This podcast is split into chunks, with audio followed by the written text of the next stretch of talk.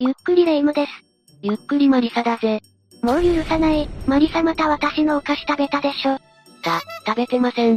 さっさと白状しなさい、じゃないと美咲で追求するぞ。はなんで美咲よく火曜サスペンスとかであるでしょあれってなんで崖や美咲とかだと白状してしまうんだろうね。追い詰められると人間本音が出るんだろう。よし、じゃあ早速行こう、美咲に行こう。待て待て待て。美咲とかって気軽に近づいていい場所じゃないんだよ。どういうこと話したらいけないことをつい話しちゃうかもしれないから違うよ幽霊だ。恐ろしい心霊現象が起きる美咲や東大が日本にはたくさんあるんだぜ。そうなのどんな心霊現象が起きるっていうのよじゃあ今日は、日本に実在する恐怖の心霊東大6選を紹介しようと思うぜ。どれだけ恐ろしいのかしらせっかくだから日本に実在する心霊東大を6つランキング形式で紹介していくぜ。よろしく頼むわ。第6位は、大東崎東大、だ。ここは1950年に建てられた東大だ。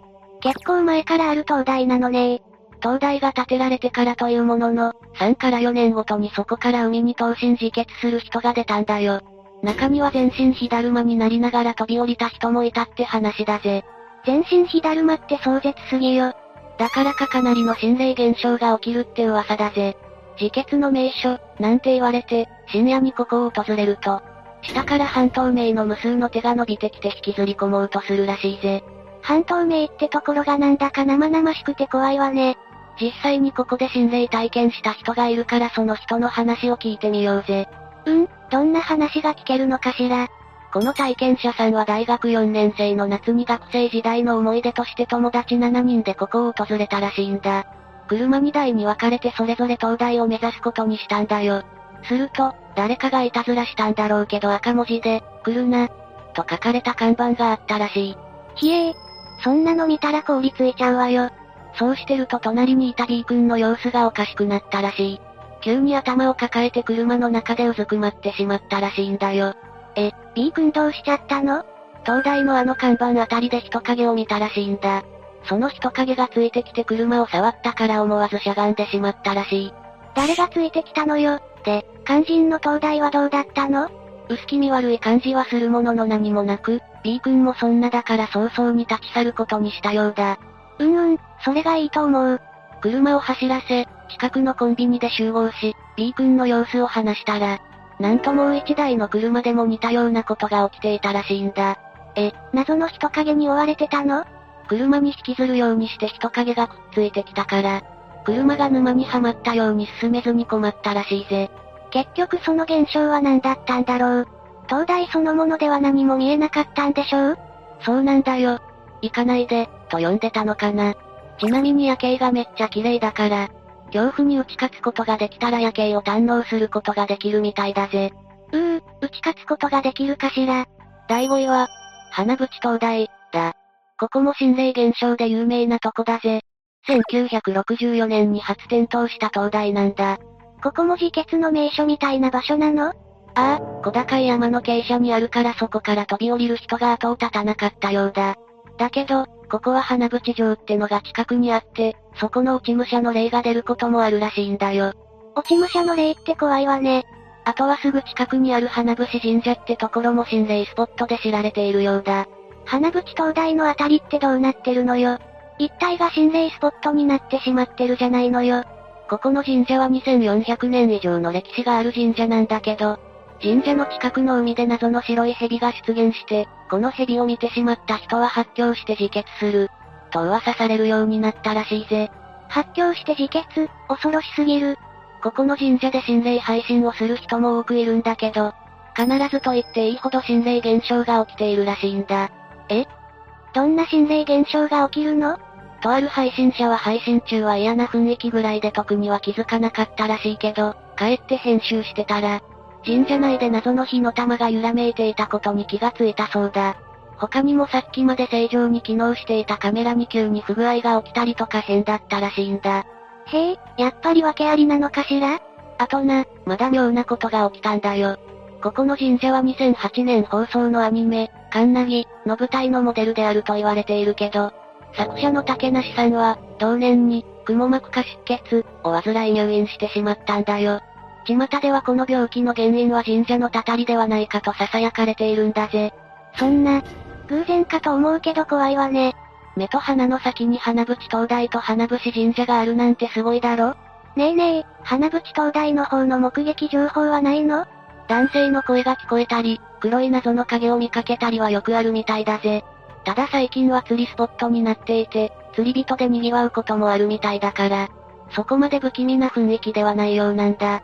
それは良かったわね。それなら神社の方が怖いの最近はそうみたいだな。でも、釣りの時期を過ぎるとここだって油断はできないぜ。それに花淵灯台は結構な断崖絶壁だからな。誤って転落なんてしたらシャレにならないぜ。注意をしなくちゃね。第4位は、元宇品灯台、だ。ここは JR 広島駅からバスで約30分ほどで行ける場所にあるんだ。割と駅近ってやつじゃないちなみに夜間は立ち入り禁止となるから要注意だ。どうして夜間は立ち入り禁止になるの表向きな理由は若者たちが集まって悪さをするのを防ぐためっぽいけど、夜間に自決したりするのを防ぐためじゃないといいよな。何それ、不穏な感じね。というのもな、ここには大きな老木が植わっているんだけど、昔そこで自決者が出てしまったんだよ。それからというもの、さまよう幽霊を見た、体調が悪くなった、といった心霊体験が起きるようになったらしいぜ。やっぱりその亡くなってしまった人が出るの特に駐車場と公衆トイレでの目撃情報が多いって話だぜ。東大のあたりではないのね。老木の付近が怪しいのかもしれないな。他にも夜にここの付近を愛犬と散歩していたら、灯台に差し掛かったあたりで急に犬が何もないのにうなり出したらしいんだ。そこには何もなかったみたいだけど、犬には何か見えていたかもしれないよな。犬ってそう第六感みたいなものが優れているっていうものね。その人は怖くなって慌てて逃げ帰ったらしいけど、もしそこで逃げ帰らずに居座ってたら恐ろしい体験をしていたかもしれないよな。怖いじゃないのよ。昼間は全くそんな雰囲気じゃなくて、サラリーマンたちが昼寝したりする憩いの場になってるみたいだぜ。心霊スポットで昼寝するサラリーマンってちょっと可愛いわね。疲れているサラリーマンは恐怖よりも癒しの方が優先かもしれないな。お疲れ様です。そこでうっかり誰か拾って、お疲れ様ですにならないといいな。不思議なことを言うのはやめて。第3位は、観音崎灯台、だ。ここは、横須賀市にある墓地慰霊碑の心霊スポットなんだ。慰霊碑ここはかつて軍事施設として活躍していた地なんだよ。1866年にアメリカ、イギリス、フランス、オランダと結んだ、改正条約によって建設を約束して建てられたという背景を持つ灯台なんだ。へえ、なんだか深い事情があるのねちなみに灯台内部は見学することも可能だぜ。なんだ、観光スポットみたいになってるんじゃないのよ。いや、1941年に始まった大東亜戦争では、多くの命が観音崎より見渡す海に消えていったんだ。2500隻を超える船も海の底に沈んでいると言われているぜ。それだけ多くの犠牲者が出ているってことね。そうなんだ。だから軍服を着た幽霊が頻繁に目撃されるって噂なんだ。こんな背景を知っちゃったら、そんな霊を見たら腰を抜かしちゃうわよ。実際にそこで心霊体験をした人がいるからどうだったか見てみよう。訪れてみたら不気味な雰囲気ではなく爽やかな灯台だったらしいんだ。思ったよりも綺麗なとこだねー、なんて言ってたらしいんだよ。だけどふと気づいたんだ。灯台の高いところの足場のない場所に女性が立っていることに。ええどういうことおかしい、そう気づいた瞬間。その白い服を着た女性は宙に浮いたらしいんだ。大丈夫もしかして自決志願者驚きながら見ていると、首を180度回して顔だけこちらを見てその女性は似た後笑ったらしいんだ。じゃあ、人間じゃない。でもここに出るのは軍服の霊じゃないの女性や少年の霊とかもいるらしいから、この人が見たのも不思議ではないぜ。軍服を着た霊も怖いって思ったけど、女性でも十分怖いわ。他にも人玉とかも頻繁に目撃されているから訪れる際には気をつけてくれよ。第2位は、妙見崎灯台、だ。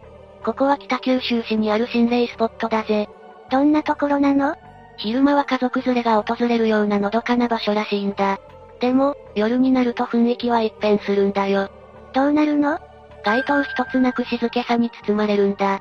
それは怖そうね。かなり雰囲気が出ていそう。ただ自決の名所とかではないみたいなんだ。それは一安心だわ。だけどこの灯台の付近の林で女性の霊が目撃されたり、近くにある神社でも心霊現象が起きると言われているんだ。ここで心霊体験をした人の体験談を見てみよう。怖い体験をしてしまったの霊感のある A さんは彼氏や友達たちと灯台に出かけたらしいんだ。その時妙な気配を感じてそちらを見ると、ジャージを着た少年が立っていたらしいんだ。スポーツ少年がランニングでもしに来たのいや、霊だったらしい。しかもヤンキー。ジャージを着たヤンキーの霊って個性強すぎて怖いのかどうかわからない。さらには大だらぼっちのようなでかい塊がゆらゆらと体を揺すっているのが見えたとか。ここに出る霊、個性強すぎない ?A さんはこれ以上ここにいるのはまずいと思って引き返すよう仲間たちに言ったらしいんだ。それでみんなで引き返すことにしたんだけど、入り口付近にさっきの霊がいたらしい。ヤンキー再び、急いで逃げて、とみんなでバイクにまたがって走らせたんだけど、今度はスピード注意という看板の上にヤンキーが立っていて、慌てて、避けて、と言い、ぶつからずバイクで通り過ぎることができたらしいんだ。すると、なんでわかったんだ、と言いながらヤンキーは睨みつけてきたらしい。え、喋ってくる霊って結構珍しくない確かにあまり聞かないよな。結局仲間たちはみんなヤンキーを避けて走り、怪我とかをすることなく無事に帰ることができたようだぜ。それは良かったけど特能な霊が出るってことはよくわかったわ。言葉を話せるジャージを着たヤンキーの霊って情報量多すぎでしょ。大だらぼっちだって出るぞ。最後、第1位は、神戸崎、だ。ここは、神戸崎、って読むんだけど、その名の由来は、戦で敗れた恵美氏の宗教の首が流れ着いたと言われているからなんだ。バリバリに曰くつきのところなのね。さらにここで焼身自決した人がいるらしく、未だにその焼け跡が残っているって噂だぜ。焼け跡だなんて怖い。だからかその男性の霊と思われるものを目撃したり、着物を着た女性の霊を見たっていう人もいるんだよ。ここもなんだか濃そうな予感がするわ。その焼身自決してしまった人の後を消そうとペンキで塗りつぶすんだけど、何回塗りつぶしても謎の手形が出てくるって噂もあるんだよ。うー、主張をしてくるのね。あとな、この辺りは、あの東日本大震災の津波の犠牲になった人たちがここに流れ着いてきたって言われているんだ。そうなんだ。だけどな、津波で流されたはずの人が今でもここで、まるで生きているかのように生活している姿が最近多数目撃されているんだ。どういうこと亡くなったはずの高齢者が辺りを散歩していたり、亡くなっている一家が楽しそうに海で遊びをしている姿も見られているんだ。急なことすぎて自分たちが亡くなったことに気づいていないみたいなんだ。あまりに突然だと気づかないなんて言うわよね。こういった現象は実は珍しいことではないんだ。同じ岩手県にある異例の森でも同じような光景が見られるらしい。彼らは誰かに危害を加えることもなく、恨み事を言うこともないだろただ普通に人々に挨拶をし、普通に生活をし、普通に家族との時間をこの世で過ごしたいだけなんだ。本来ならそこにあったはずの未来ってやつよねそうだ、だからもし目撃しても冷やかしたりしてはいけないぜ。そっとしておいてあげてほしいんだ。そうよね、恐れる必要もないしね。こういった背景もあってここはかなり霊を目撃されることが多い。かなり不思議な体験をしたことがある人も多いんだけど、その全てを恐れなくてもいいって感じだな。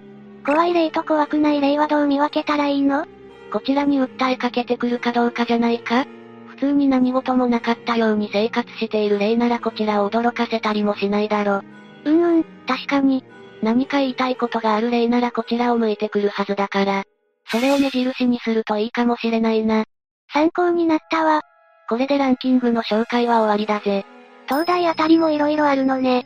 岬、崖、海と色々揃っているからな。自決の名所になりやすそうなイメージがあるわよね。名所として知られていると誘われるように言ってしまう人もいるし、そんなつもりがなかったのに、心霊現象で連れて行かれてしまう人もいるかもしれないよな。夜に一人で東大に行くのは危険かもしれないわね。集団で行ったけど怖い思いをした人もいただろジャージを着たヤンキーの幽霊あれは特殊な霊だと思うけどな。姿もそれだけくっきりしていて言葉を話せるなんて怨念が強いのだろう。体験者が霊感が強かったってのも関係あるわよね。とはいえ、自分が霊感強いと知らずに心霊スポットに行って、思わぬ才能が開花するかもしれないから自覚ない人も気をつけてくれよな。そんな才能開花したくないわ。人生何があるかわからないからむやみに訪れるのはやめておけ。今回の話はここまでだぜ。最後までご視聴ありがとうございました。